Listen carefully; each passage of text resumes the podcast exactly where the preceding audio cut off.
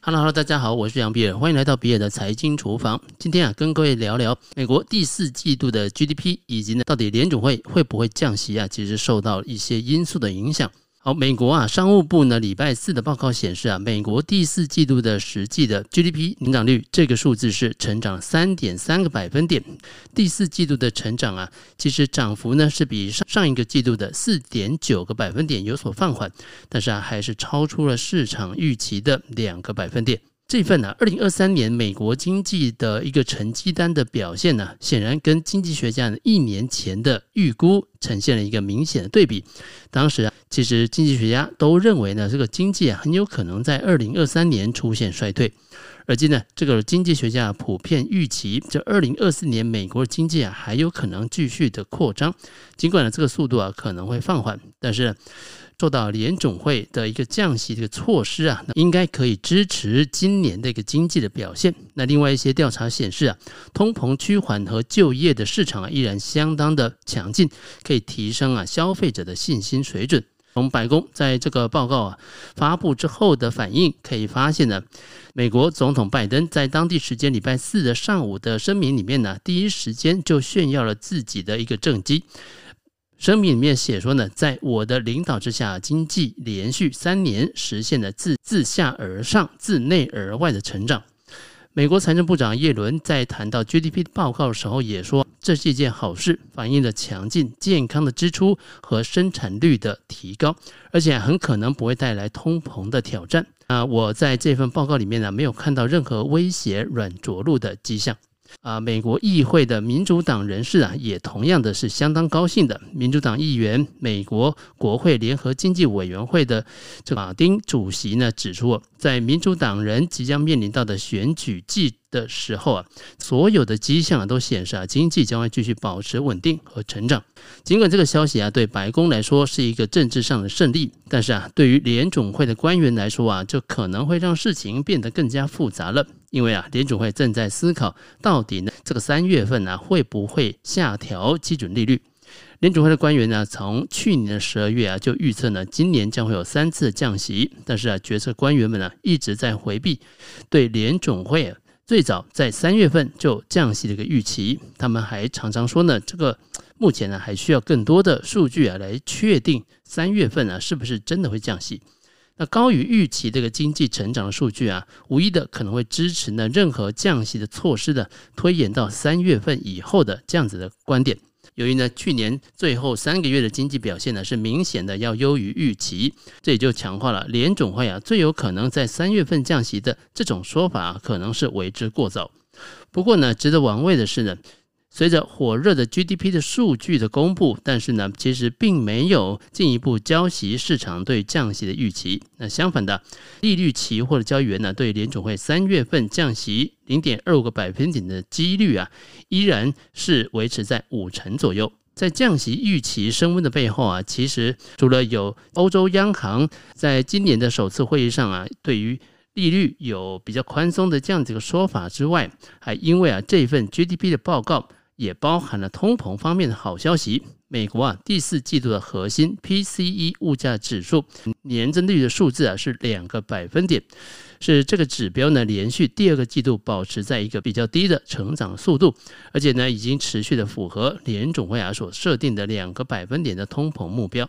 那相关这个数据啊，我们在待会啊会有个详细的说明。那这有可能啊会让联总会到底何时要降息变得有些扑朔迷离的。提早降息啊，可能呢会让美国经济啊有过热的风险，但是啊部分的通膨指标却已经反映了联准会啊对抗通膨的战争呢基本上已经取得胜利。在金融市场的部分呢，随着这个降息的预期不降反升，那不同期限的美国政府公债的指利率啊，在上礼拜也都是全面走低的。那除非啊，联储会有非常充分的理由呢，认为说经济即将重新走强，或者是呢通膨将以某种形式来反弹，否则呢，他们不得不啊来放松这个货币政策。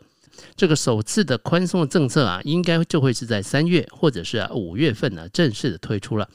当然呢，礼拜四这一份的 GDP 的报告啊，其实也让一些经济学家感到困惑，因为啊，强劲的经济成长和放缓的通膨之间本身呢就存在着难以化解的矛盾。要么通膨再次上升，要么经济成长放缓，只是呢不太确定啊，为什么经济会是以这种完美、理想、无懈可击的通膨降温的方式来持续的进行下去？所以呢，前面呢，我们有提到这个美国的 PCE 物价指数。那接下来我们来详细的看一下这份报告在礼拜五公布的时候，这个内容到底写了什么？礼拜五啊，美国商务部的经济分析局发布了十二月份的 PCE 物价指数，这个也是联储会啊最重要的一个通膨指标。二点九个百分点核心 PCE 物价指数年增率是略略的优于预期的，而且也强化了这各国的央行可能呢很快就会开始降息的一个预期。那具体的数据显示啊，剔除了波动较大的食品跟能源部分的核心 PCE 物价指数年增率是二点九个百分点，而市场的预估呢则是三个百分点。核心的 PCE 跟上个月的比较啊，是上升了零点二个百分点，而预期值啊也是零点二个百分点，而实际可支配的收入啊是成长了零点一个百分点，这个是消费支出啊主要的一个支撑的因素，它的成长幅度呢是三个月以来的最小的。数据显示啊，消费者正在使用他的储蓄来支应他们的支出，那个人储蓄率啊从十一月份的四点一。降到了十二月份的三点七个百分点。从某些程度来看呢，联总会基本上已经实现了它的通膨目标。那过去啊，六个月的核心通膨年增率啊是降到了一点九个百分点，是连续两个月呢都低于联总会啊两个百分点的目标。联总会的官员呢密切关注的。不包含住房跟能源在内的服务业的通膨啊，因为呢，这个部分呢通常是比较有粘性的，这个指标啊跟去年同期相比已经放缓到三点三个百分点，也是呢这个二零二一年年初以来啊最低的一个水准。所以总体来看呢、这个通膨回落的速度呢是高于联总会跟华尔街经济学家们的预期的。那与此同时呢，强劲的就业市场啊持续推动啊消费者的支出。那虽然呢今年的成长应该呢会有所放缓，但是啊有越来越多的经济学家认为呢，美国的经济啊可能不会陷入衰退。这个礼拜四啊公布的另外一项数据则显示啊，在家庭和政府支出的推动之下。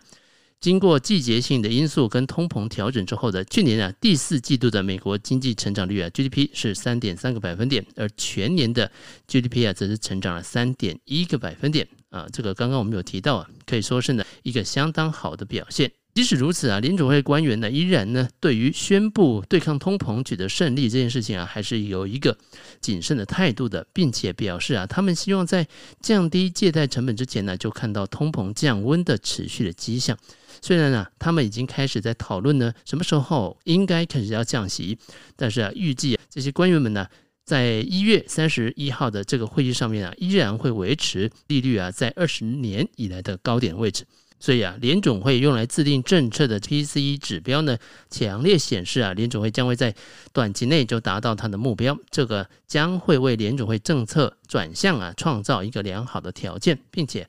开始连续降息的一个进程。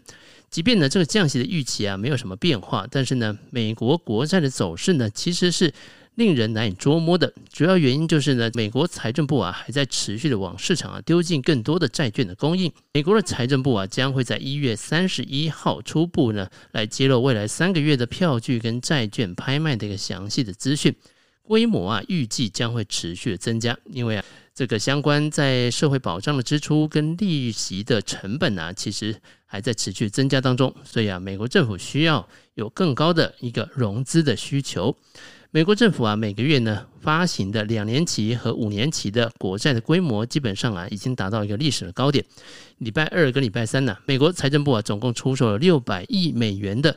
两年期的票券，跟六百一十亿美元的五年期的这个国债，都是啊有史以来历史最高的一个水准。那有史以来呢最大的国债的拍卖规模是六百二十亿，是二零二一年一月份到十月份期间呢所出售的这个七年期的国债。二零二三年十一月啊，是美国财政部啊上一次呢宣布要季度拍卖的这个规模。当时官员们就预计可能需要再增加一个季度的债券的发行的规模。这也就是说呢，两年期跟五年期的发行的规模将会创下新高。如果下一季度啊重复了十一月份那个时候拍卖的规模，四月份。啊要发行的五年期的国债的拍卖金额呢，也有可能会达到七千亿美元，跟去年同期相比啊，是成长了百分之六十三。另外呢，今年的二月份跟四月份呢，还有可能会举行呢有史以来最大规模的十年期国债的拍卖。美国财政部啊可能会增加两年、五年、十年的这些国债的啊拍卖的规模，但是啊二十年期的债券啊大概是不会增加的，因为投资人呢买二十年期的债券的需求是比较低的。目前呢有足够的需求来吸收源源不绝的这些债券的供应啊。十月份以来呢，公债的殖利率啊急剧急。剧的下降啊，就是一个主要的证据了。但是啊，如果通膨不能够继续取得进展，市场啊如果对降息的期待啊是破灭的，美债啊大量的供应就会变成一个问题，还有可能啊会加速通膨上涨。由于呢市场啊普遍预期联储会将会在今年开始降息，那目前为止啊，美国的国债的收益率啊都已经下降了将近一个百分点左右了。美债的供应的成长啊。主要啊，就是因为联邦预算赤字啊，包含了现有的利息支出的一些增加，以及啊联总会每个月缩减六百亿美元的啊 QT 的政策所推动的。但是这个联总会啊缩表的进程呢，也将会在今年内结束。由于啊预计呢今年剩下的时间的债券的发行啊将会放缓，也就是第二季以后，这有可能啊会让市场啊一直担心这供应持续增加的投资人呢可以松一口气了。接下来我们将会关注啊，财政部的借款的啊预估是高还是低于之前他所预期的这个八千一百六十亿美元。高盛的报告则显示啊，在全球范围内，类似的情况啊将会导致啊主要发达国家的公共债务的供给，在今年以及接下来的时间呢，会保持在一个比较高的一个水准。虽然呢，这有可能会给这个公债的收益率带来。往上反弹的压力啊，但是呢，随着时间的推移啊，收益率对于公共债务的敏感性已经下降了啊。部分的原因就是因为呢，全球各私人部门的啊储蓄呢是持续的上升的。当然啊，并不是所有的国库券跟债券的规模都接近了创纪录的规模，而且呢，这个发行的总量将会继续低于美国联邦政府啊在二零二一年对抗疫情期间的一个高点的水准。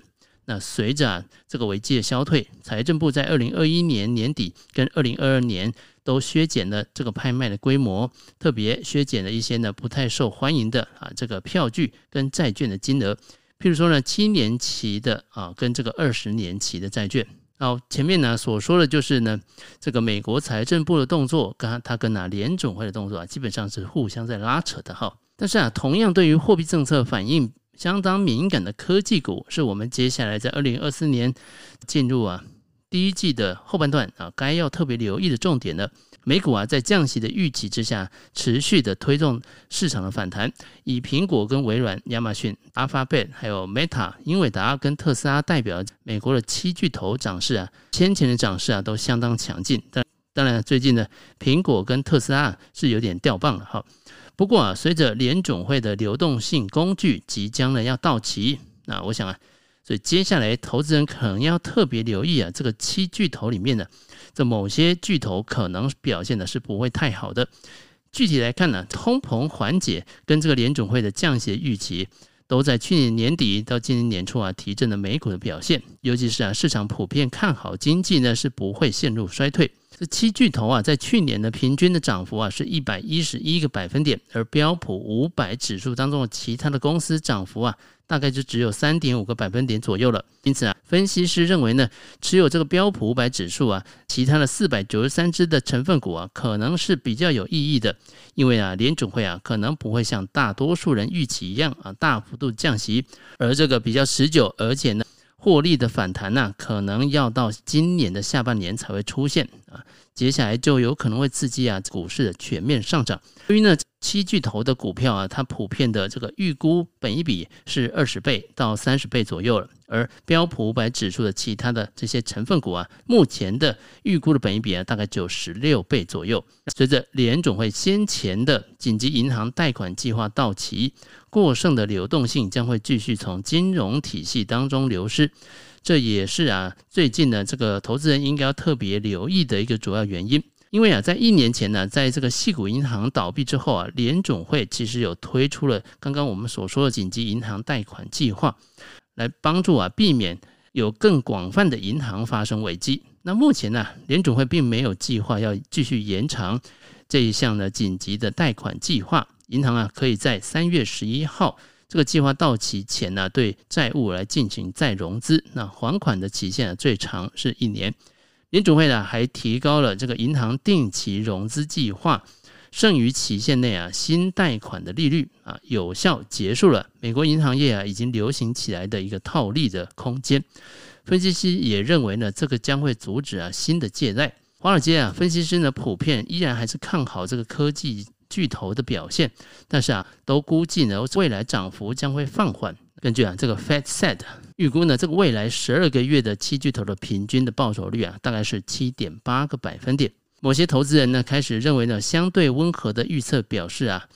现在市场呢正在失去动能。这主要原因呢，因为美股的反弹呢，其实已经提前消化了很多利多的因素。另外的观点呢，则认为呢，如果人工智能能够呢不负它的宣传，这科技股啊可能还会有很多年上涨的空间。如果呢在未来的两年、三年啊，或者是更长的时间，AI 真的可以改变现状的话，总之，如果你是比较保守的投资人，美国 S M P 五百啊，剩下四百九十三只的这些标的啊，可能会是一个比较价值取向的投资。那如果你继续押宝这个七巨头的话，那就要看看这个市场宽松的。啊，这个政策呢，能不能呢，真的在三月份就落地？所以从二月到三月这段时间啊，操作的难度啊是相当高的。那当然也有可能，这个市场啊会呈现一个横盘整理的啊，等待这些消息的一个状况。所以啊，逢低来介入呢，会是一个比较好的选择。那至于追高啊，恐怕就不需要了。好。